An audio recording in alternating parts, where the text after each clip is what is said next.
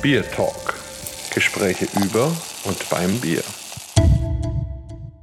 Hallo und herzlich willkommen zum Bier Talk Nummer 15. Und wie immer haben wir einen ganz besonderen Gast, aber an meiner Seite ist wie immer zunächst der Markus. Und auf der anderen Seite ist der Boris und zwar von dem Magazin für Bierbraukunst Kraftbier, was sicher ja die meisten unserer Hörer kennen, aber vielleicht auch nicht alle, Boris. Und deshalb wäre es vielleicht gut, wenn du dich kurz vorstellst. Ja, hallo, ich bin Boris Georgiev. Ich bin Chefredakteur des Craftbeer Magazins und seit Anfang vorletzten Jahres auch der Herausgeber. Wir bringen Reportagen, wir bringen Biertests, wir sprechen mit Leuten aus der Szene, also so rund um das ganze Wohlfühlprogramm rund ums Bier besonders ums Craftbier. Geht es in eurem Magazin denn nur um Craftbier oder das ist ja ein schwieriger Begriff? Also man kann es ja ganz weit greifen und ganz eng belassen. Wie, wie haltet ihr das? Ja, also wir, wir haben da mal so eine schöne Definition äh, gefunden oder adaptiert, die ich sehr passend finde, dass man also unterscheidet zwischen dem Modern Craft, also das, was jetzt im Allgemeinen als Craft-Bier bezeichnet wird, den Traditional Craft, das wären zum Beispiel die ganzen mittelständischen Brauereien in Franken. Und dann gibt's ja auch noch das Industrial Craft, wo sich dann gelegentlich mal Großbrauereien dran versuchen, etwas in dieser Richtung zu machen. Und wir beschränken uns, sage ich mal, im Großen auf die ersten beiden Möglichkeiten, wobei wir auch schon mal diese ganzen Industrial Crafts getestet haben, um einfach den Lesern mal zu zeigen,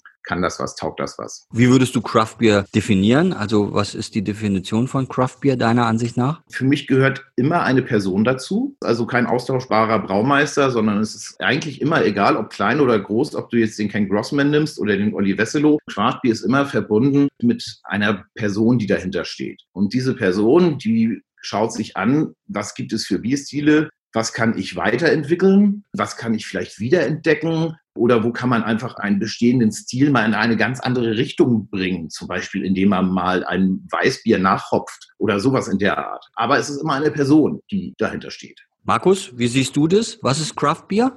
Oh, das ist eine schwierige Frage. Also für mich ist es prinzipiell etwas, was weit weg ist von einem internationalen Mainstream-Bier. Das ist für mich das Geschmackliche. Und inhaltlich muss es so sein, dass jemand wirklich eine handwerkliche Idee hatte, also eine Rezeptur, eine, einen Plan, was er gerne für ein Bier machen will. Also er sollte sich schon auskennen in seinem Handwerk, im Brauerhandwerk und sollte das dann auch mit seinen Händen irgendwie umgesetzt haben. Es ist natürlich ein weites Feld und bei uns ja glücklicherweise eigentlich kein definierter Begriff, weil es sonst einfach wieder tausend Grenzfälle gäbe und Streitereien. So kann man sich über den Begriff streiten und nicht über die Brauer. Das finde ich wesentlich besser. Vielleicht eine Sache noch, weil wir jetzt sehr viel über das Magazin geredet haben, was mich grundsätzlich auch interessieren würde, wäre auch die Person. Boris, also wie kommst du zum Thema Bier? Wie kommst du zum Thema Journalismus? Und wie kamst du dann zu dem Magazin? Das ist ja sicherlich auch eine spannende Geschichte. Ich habe eigentlich alle meine Hobbys zum Beruf gemacht. Deswegen der Schule an mit Schülerzeitungen, wo ich also auch die Schülerzeitung unseres Gymnasiums mehrere Jahre als Chefredakteur gemacht habe. In der Oberstufe habe ich dann gesagt, vielleicht doch nicht Journalismus, eher Fotografie. Habe dann also eine Lehre als Fotograf gemacht und da lange gearbeitet. Und durch Zufall, also ich kam ja damals über die Bier- und Brauhaus dazu, das Magazin, das Markus Harms damals neu auf dem Markt hatte. Und der hat halt meine Biertests gelesen, so bei Biertest Online oder Rate Beer oder so, und hat jemanden gesucht, der vernünftige Biertest schreiben kann. Und so sind wir dann irgendwie zusammengekommen. Und zum Craft Beer Magazin kam es dann durch einen Zufall. Meine beste Freundin arbeitet bei dem Verlag, bei dem das Magazin damals rausgekommen war. Und die hat halt erfahren, dass dieses Magazin in Planung ist. Ich habe mich dann mit den Leuten unterhalten und haben relativ schnell festgestellt, also Leute, die schreiben können, fotografieren können und Ahnung vom Bier haben, gibt's nicht so oft. So, und dann hatte ich den Chefredakteurposten. Ne?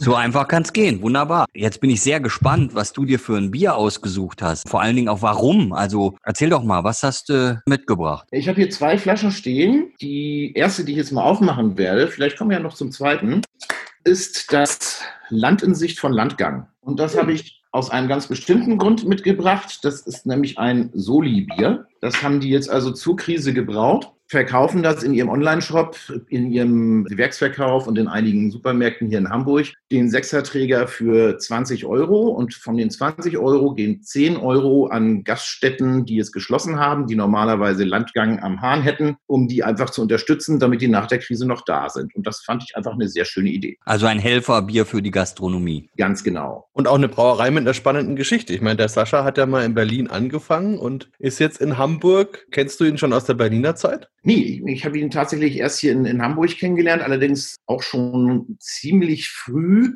Und ich habe ja damals auch den Bau der Brauerei begleitet. Also ich war ziemlich oft dann da und habe mich da umgesehen, was damals auch eine sehr, sehr schöne Reportage geworden ist, wie ich fand. Also einfach, wie entsteht eine Brauerei. Bin da auch heute noch recht häufig, sage ich mal, weil das einfach nette Jungs sind und das Spaß macht da. Immer gute Stimmung. Was für ein Bier ist genau. das jetzt? Es ist ein Zwickel, weil sie halt einfach so dieses vom Hahn-Gefühl, ne, das so ein bisschen, das Fassbier so ein bisschen nacherlebbar machen wollten. Dann gießt du es ins Glas ein und es ist was völlig anderes, als man erwartet. Das hat nämlich einen sehr, sehr kräftigen, rötlichen Karamellton. Ich hätte jetzt mhm. irgendwie mit was deutlich blasserem, hellerem gerechnet und riecht auch entsprechend so ein bisschen karamellig, aber nicht übertrieben. Schön schaumig. Hm, ja, leichte Trübung ist da. Nehmen wir einen Schluck. Im ersten Augenblick so ein bisschen säuerlich, wie es ja für Naturtrübe auch nicht unüblich ist. Dann kommt so tatsächlich auch so ein bisschen Karamell durch. Malzig, dezent gehopft, würde ich mal sagen. Wobei jetzt doch zur Mitte zieht der Hopfen auch ein bisschen an. Ja, das ist jetzt nicht so der gigantische Überflieger, sage ich mal.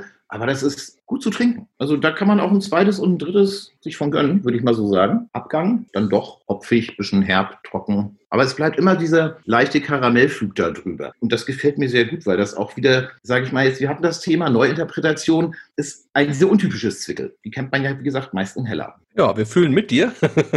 da kriegt man, kriegt man ja richtig Lust. Prost auf jeden Fall. Ich finde es auch toll, überhaupt so eine Aktion zu machen. Also das sind ja Landgang nicht die einzigen. Gibt ja auch in Berlin zum Beispiel von Berliner Berg oder so oder andere Brauereien haben auch so Soli-Biere jetzt gemacht, wo man die Gastro unterstützt. Wie kriegst du denn jetzt diese ganzen Krisenzeiten mit und macht das auch was mit deinem Magazin? Also erstmal nochmal zu den Helferbieren. Gerade heute habe ich gelesen von Fiete, also die Wildwuchsbrauerei hier in Hamburg. Die haben so ein ähnliches Konzept.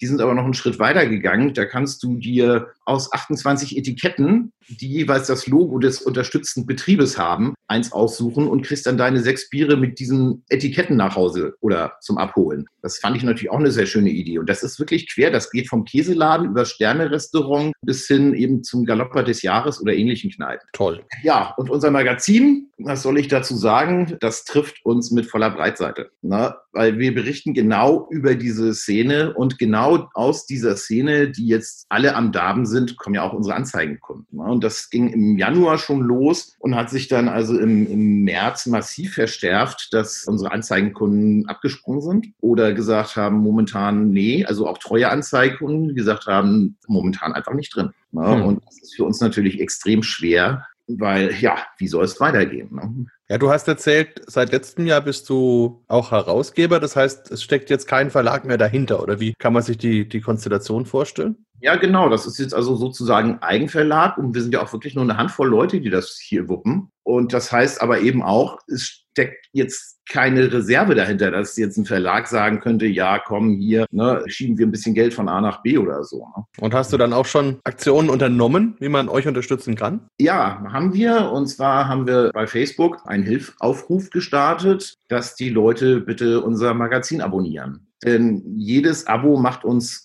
logischerweise unabhängiger von Anzeigenkunden. Und das ist auch schon ganz gut angelaufen. Und zusätzlich haben wir dann noch auf PayPal.me Schrägstrich Schwafbiermarkt eine Spendenaktion gestartet. Ganz simpel, dass die Leute uns eben mit einem Euro oder mit einem Fuffi oder was auch immer sie entbehren können, unterstützen, damit das Craftbeer-Magazin weiter erscheint. Denn ich höre also von allen Seiten, Mensch, das ist so ein tolles Magazin und ihr leistet so gute journalistische Arbeit. Und die möchten wir natürlich auch weiterhin leisten können. Das ist ja hart, dass dich das auch so mitnimmt. Wie glaubst du denn, entwickelt sich sowieso die Craft Beer Szene jetzt zukünftig? Also was glaubst du, was macht es mit dem Markt? Es ist unglaublich schwer abzuschätzen. Also ich habe in der letzten Zeit für einen großen Artikel, der jetzt natürlich in der nächsten Ausgabe erscheinen soll, zum Thema Corona mit sehr unterschiedlichen Leuten gesprochen. Zum Beispiel mit dem Georg Rittmeier, das ist der Präsident vom der privaten Brauer Bayern Ich habe gesprochen mit dem Rajas Thiele, der in Hamburg nicht nur eine Gastro betreibt, sondern auch Veranstaltungen organisiert. Da hätte zum Beispiel der Craft Beer Day Norderstedt stattfinden sollen. Ich habe gesprochen auch mit dem Dr. Lehmeier, der sitzt im Vorstand von der HVG, die also einer der weltgrößten Hopfenproduzenten und Vermarkter sind und habe die natürlich auch alle gefragt, wie es weitergeht. Und also der Rittmeier sagte zum Beispiel, dass er Craftbrauer sehr schätzt, aber momentan einfach kein Platz ist für diese schrägen Biere, von denen man eine Flasche kauft, sondern dass es momentan einfach wichtig ist, ein Bier zu brauen, mit dem man auch Geld machen kann. Also ein helles, ein Pilz, was auch immer. Und das vor allem auf die Flasche zu kriegen. Denn die, die Flasche ist ja das Einzige, was sich momentan noch verkauft. Und es wird sicherlich einen großen Kehr ausgeben. Das werden eine ganze Reihe Brauereien nicht überstehen, ob klein oder ob mittel. Selbst die Großen haben Probleme. Ja, es wird schwierig. Markus, so wie ich dich kenne, hast du schon gehörig Durst und möchtest gern auch dein Bier mal vorstellen. Ja, ich habe mir gedacht, wenn wir schon so über Deutschland verteilt sprechen, dann muss ich mir auch ein Bier raussuchen, was so ein bisschen verschiedene Punkte berührt. Ich mache es vielleicht mal auf, vielleicht können wir mal wieder ein Ratespielchen bei dir machen. Also in jedem Fall war es eine Flasche. Oh, hört ja, sich einer mächtig Schaum an. Mhm, das ist schon mal sehr gut. Also dann schätze ich mal, dass das auch so richtig hopfig ist. Nicht sehr gut. dann Sauerbier. Wieder besser. Berliner Weiße. Ziemlich gut. Ja, dann würde ich auf Schneeeule irgendwas tippen. Fast. Dann Lemke. Genau. Also ich bin bei Lemke und nachdem du ja in fast jeder Folge über meinen Bierkeller erzählst, dass da so viel Eiche drin ist, habe ich gedacht, nehme ich auch mal eine Eiche, aber eben die Eiche von Lemke. Und das ist eine Berliner Weiße, die auf Holzfässern gelagert ist und deswegen neben diesem säuerlichen Charakter auch ganz viel so Karamell und Vanille hat und insgesamt ein unglaublich rundes und faszinierendes Bier für seine drei Prozent. Und habe mir gedacht, das ist für euch, mit euch gemeinsam vielleicht ein schönes Bier, also ein besonderes Bier und eins, was ja, einfach für so einen edlen Anlass auch ein gutes ist. Unbedingt. Ich kenne es auch gut und ich halte es auch für ein unglaublich tolles Bier und auch eines der besten Lemke-Produkte überhaupt. Boris, wie hältst du das denn mit Sauerbieren? Ist das was für dich? Jein. Ein großer Fan werde ich nie werden. Ich ertrinke es mir so langsam. Und es gibt auch das eine oder andere, das mich wirklich sehr überzeugt. Die Sachen von Ulrike zum Beispiel finde ich, finde ich ganz klasse. Ich finde überhaupt, das ist auch so ein Beispiel. Ne? Wiederbelebung alter Stile. Berliner Weiße war nahezu weg und die kommt jetzt einfach durchs Craftbier, kommt sie wieder. Durch Leute wie Ulrike oder den Olli Lemke. Also die Ulrike Gens, ne? Ja. Genau. Mhm. Aus Berlin. Die Schneeeule. Die Schneeeule. Wo ich jetzt gedacht hatte, ja, dass genau. Markus da in diese Richtung geht, ja. Mhm. Genau, also die werden wir demnächst auch noch begrüßen. Kann man vielleicht auch mal so off the record einfach erzählen. Ich kenne die Ulrike ja ziemlich gut und wir wollen schon die ganze Zeit mit ihr einen Biertalk aufzeichnen. Aber das Problem ist, dass sie gerade kein Bier hat und Holger auch nicht und wir erstmal dafür sorgen müssen, dass eine Schneeeule zu Holger nach München kommt. Und so lange müssen wir noch warten, bis wir den Biertalk mit dir aufzeichnen können. Aber es wird auf jeden Fall werden. Also, wenn das ihr das jetzt anhört, dann sind wir wahrscheinlich schon am Aufzeichnen oder so. Das ist ja ein ganz anderes Problem. Momentan haben alle viel zu viel Bier. Bei ihr ist es halt so, sie hat ja wirklich viel Arbeit, bis das Bier dann so ist, dass es auch weg kann. Und vor allem muss es ja selber per Hand noch abfüllen. Da ist ja wirklich viel, viel Handarbeit drin. Und dazu kommt noch, ich bin weit weg. Also dann die Schneeeule nach München fliegen zu lassen, ist halt auch nicht so einfach. Ja. Macht ihm nicht mal eben so über Nacht. Ne? Ja. ja, also du bist ja in Hamburg, Boris, aber du kennst die Berliner Szene schon auch ganz gut, oder? Ja, wobei die ja sich so rasant entwickelt, dass da kannst du gar nicht, kannst du gar nicht mit Schritt halten. Dann bin ich mal wieder in Berlin und dann sagt mir irgendjemand, ja, hast du, warst du da und da schon? Und ich sage, hä, was ist das für ein Laden? Ja, den gibt es schon seit einem Jahr.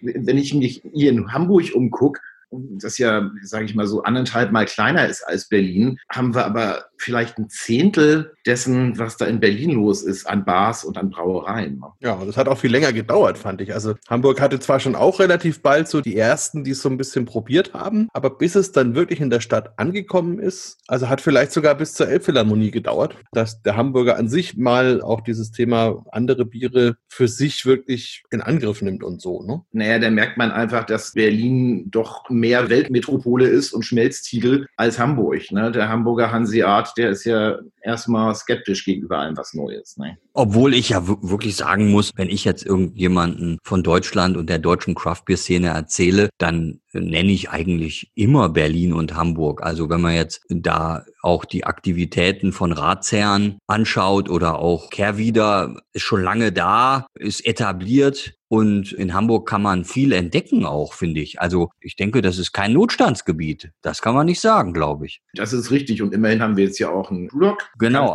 auf der Reeperbahn, genau. Auf der Kunstseite und nicht auf der Sexseite, aber immerhin. Ne? Ja, ja, in den, in den tanzenden Bauten. Das ist natürlich eine super Adresse. Aber du kannst nach wie vor die Bars in Hamburg, die, sage ich mal, mehr als zehn Zapfhähne haben, die kannst du an einer Hand abzählen. Ne? Ihr habt auch das Omnipollo, was ja doch für Deutschland auch ein Alleinstellungsmerkmal ist. Das stimmt. Und dann habt ihr den Astra-Laden am Kiez, was ja auch irgendwie spannend ist, mit so schönen Bieren wie dem Ludenlager und so. Ja, Ludenlager, wunderbar. Also kann ich nur jedem empfehlen. Um ja. Gottes Willen, jetzt habe ich aber wahnsinnig Durst.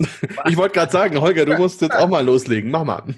Also ich habe mir wie immer natürlich wahnsinnig viele Gedanken gemacht und dann letzten Endes ist einfach ganz schnöde ausklingen lassen, die Gedanken. Und zwar habe ich mich inspirieren lassen vom Tag der Arbeit, also vom 1. Mai und habe mich besonnen und habe gedacht, Mensch, wo kommst du her? Also muss man nicht sagen, weiß jeder, ich bin Duisburger. Und bei uns gab es eine wunderbare Feierabend-Bierkultur, die ich auch mit erlebt und gelebt habe und deshalb Pilzken. Schönes Pilzken. Ja, ihr könnt ja mal raten, welches.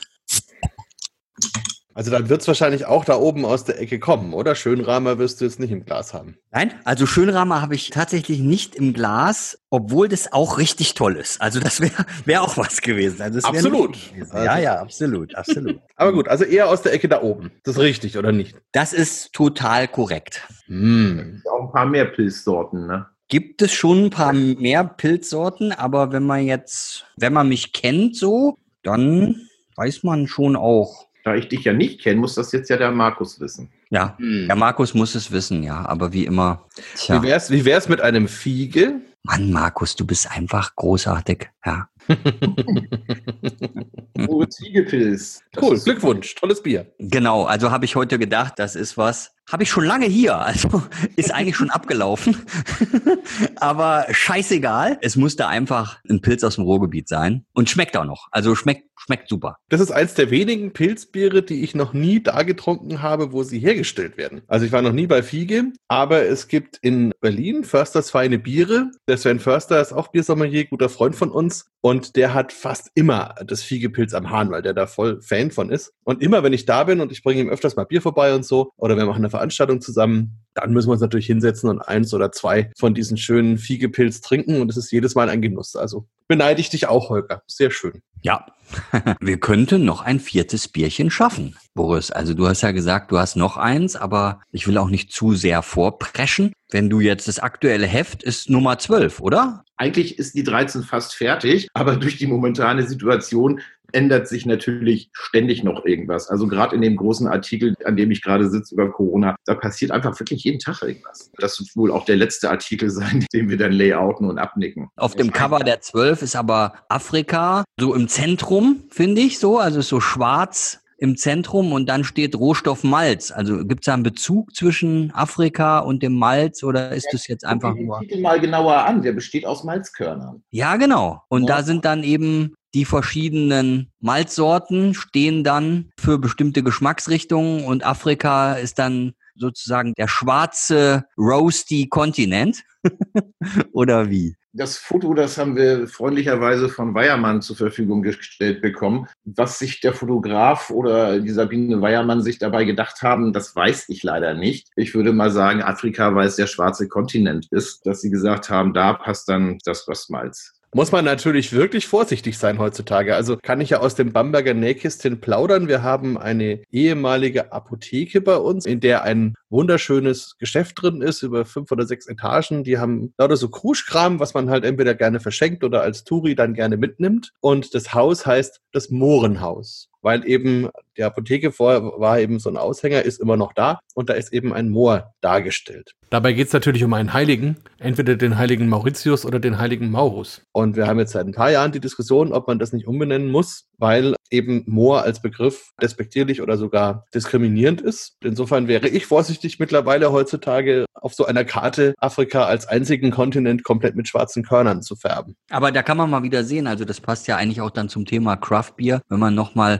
zum Anfang geht, wo ich gefragt habe, was eigentlich die Definition, da habt ihr ja beide auch schon eure Definitionen abgegeben. Und der Begriff, der polarisiert ja auch total, obwohl der ja eigentlich gar nichts Schlechtes aussagt, ja. Also, aber gerade jetzt hier in Bayern, wenn man jetzt hier mit ganz traditionellen Brauern spricht, die auch nicht ohne Grund sehr stolz auf ihre eigenen Produkte sind, da ist jetzt Craft Beer total negativ behaftet, ne? Und das ist halt immer auch so eine Sache, die geht im Kopf ab, ne? Und wenn man dann irgendwie seine Schubladen mit bestimmten Themen und Begriffen füllt, dann ist es eigentlich schade. Und Craft Beer ist auch ein Begriff, der polarisiert.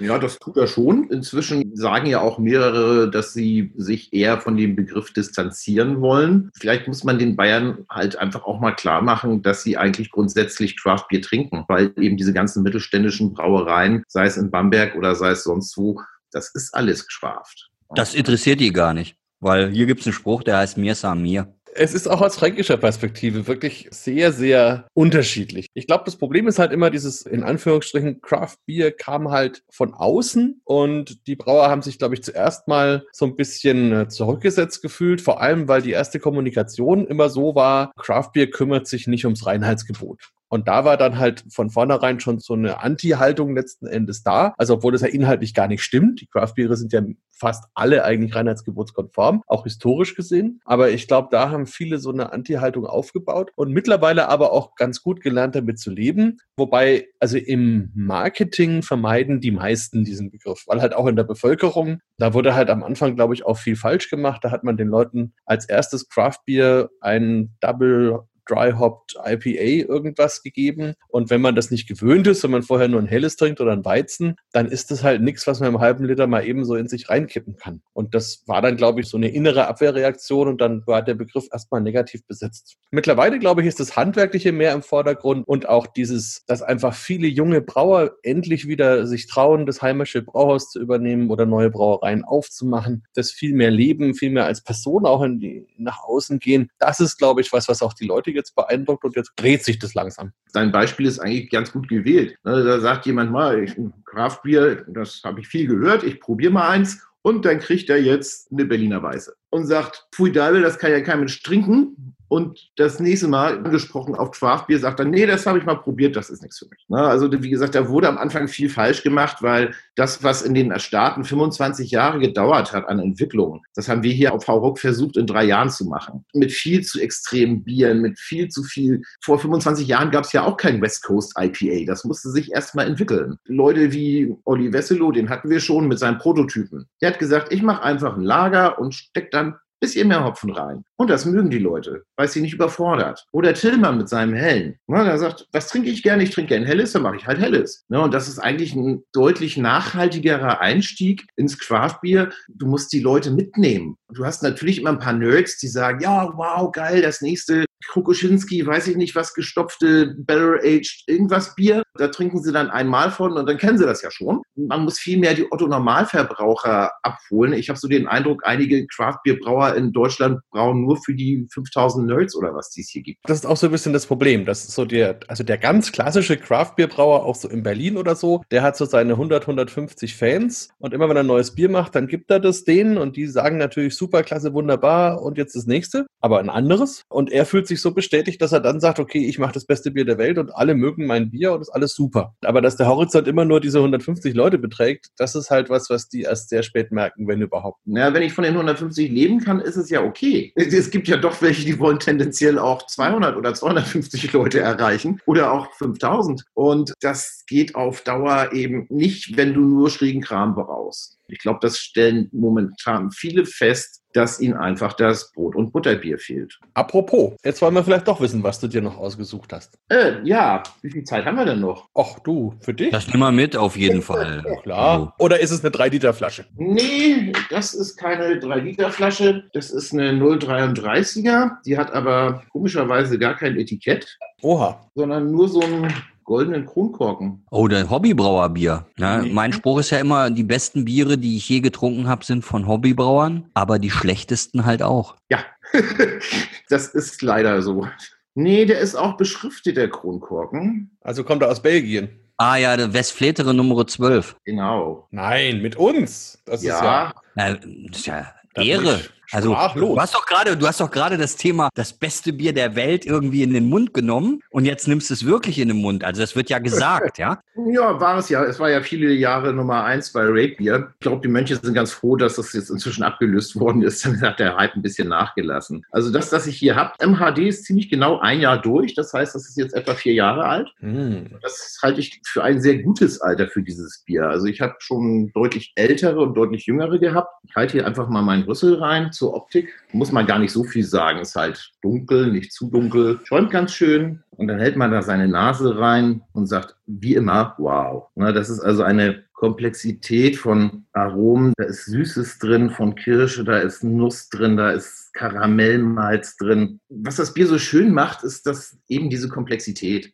Aber was so geil ist, äh, finde ich, an dem Thema, also wer das jetzt nicht weiß, da können wir ja ganz kurz vielleicht drüber sprechen. Westfleterin ist eben eine Klosterbrauerei, St. Sixtus heißt die eigentlich. Und die haben halt auch verschiedene Biere. Und die Nummern, die sagen in Belgien immer ganz gerne was zum Alkoholgehalt auch aus. Und bei der Flasche, wie du das schon gesagt hast, also hat kein Etikett und hat nur einen Kronkorken. Und ich sag halt immer, also was die höchste Stufe von Branding ist eben No-Branding. Also ich glaube, in der Bierwelt, wenn du die Flasche einfach nur hochhältst, dann weiß jeder sofort Bescheid. Ja.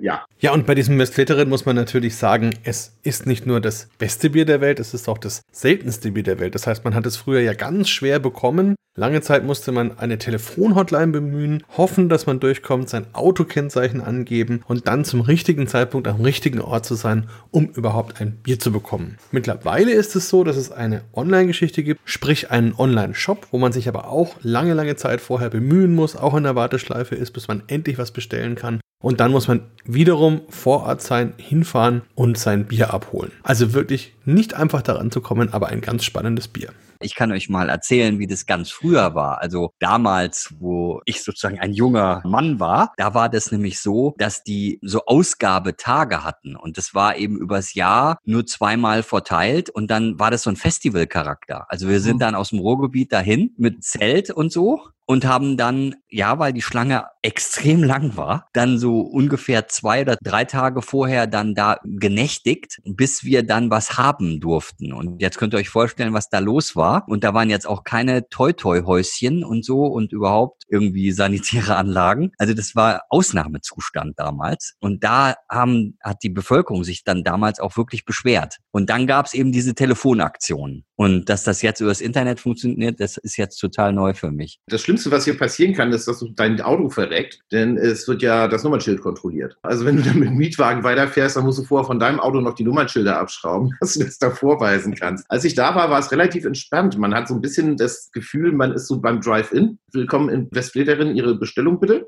Aber es hielt sich in Grenzen. Also da waren irgendwie fünf Autos vor mir und nachher nochmal fünf hinter mir. Die Flasche kostet halt in einer Holzkiste 2,49. Du kannst einen Sechserträger gegenüber im Café kaufen, der kostet schon 4 Euro. Und dann einfach diese horrenden Schwarzmarktpreise. Also 20 Euro ist dann ja noch eher gering. Aber die Leute sind halt bereit, es zu bezahlen. Und wenn ich jetzt mal einen Schluck nehme, Genau, wir lassen dich gar nicht trinken. Wir sind wirklich gemein. Es liegt einfach daran, ab jetzt sind ja wieder Gottesdienste erlaubt. Und das ist jetzt ja quasi ein Hochamt der Bierkultur. Und insofern genau richtig zu diesem Zeitpunkt. es ist ein Traum. Es ist süß, es ist ein bisschen hefig. Jünger ist es noch ein bisschen hefiger. Die baut so im Laufe der Jahre ab. Aber es wird halt immer komplexer und immer tiefer. Das ist wirklich so ein Bier, da kannst du so richtig schön rein versinken. Ne? Diese, so breit die Aromenvielfalt ist. Jedes Mal, wenn du einen Schluck nimmst, schmeckst du noch wieder was Neues. Dann ist hier ein bisschen Vanille, und dann ist da noch ein bisschen feuchtes Heu sogar dabei. Grundton natürlich klar, massiver Malzcharakter, karamellige Süße,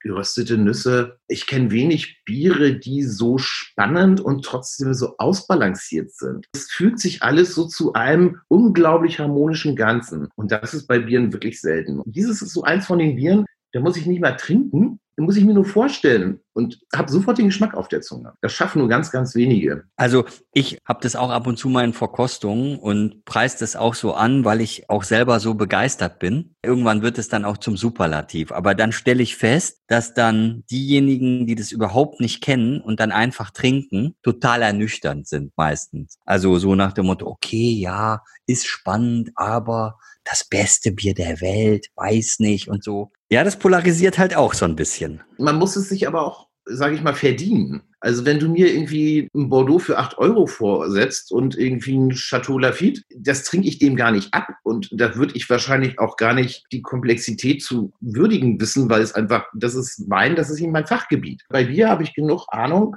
und dann eben, sage ich mal, jetzt hier so ein Chateau Lafitte der Bierwelt zu schätzen und zu würdigen. Das ist etwas, das muss man sich verdienen. Absolut. Also das ist ja ein wunderschönes Schlusswort für unseren schönen Biertalk heute. Finde ich auch ganz gut, weil dann können wir dich jetzt in Ruhe noch das Bier genießen lassen. Das wäre ja fast ein Frevel, wenn du das jetzt so nebenbei austrinken müsstest. Ich beneide dich auf jeden Fall sehr. Das ist, hast du heute viele schöne Momente haben können. Ich hoffe, das hat dir auch ein bisschen Spaß gemacht. Bedanke mich recht herzlich, dass du dir Zeit für uns genommen hast und möchte vielleicht den Hörern auch noch sagen, also die Aktion, das Abo zum Erhalt Erhalt des Craft Beer Magazins solltet ihr bitte unbedingt mitmachen. Unterstützt das. Damit haben wir ein unabhängiges Craft Beer Magazin am Markt. Das wäre schade, wenn das verschwinden würde. Unbedingt und schenkt uns ein Abo ist ein gutes Stichwort, auch für den Bier Talk. Oh, das stimmt. Ja, natürlich. Uns kann man auch abonnieren. Okay. Hat viel Spaß gemacht mit euch. An die Hörer, holt euch das Abo, helft uns, damit wir da weitermachen können. Jetzt werde ich euch verlassen und mein schönes Weststädteren 12 genießen in aller Ruhe genießen. Also zum Wohl und vielen, vielen Dank. Macht's gut. Ciao. Tschüss. Bier Talk, der Podcast rund ums Bier. Alle Folgen unter www.biertalk.de.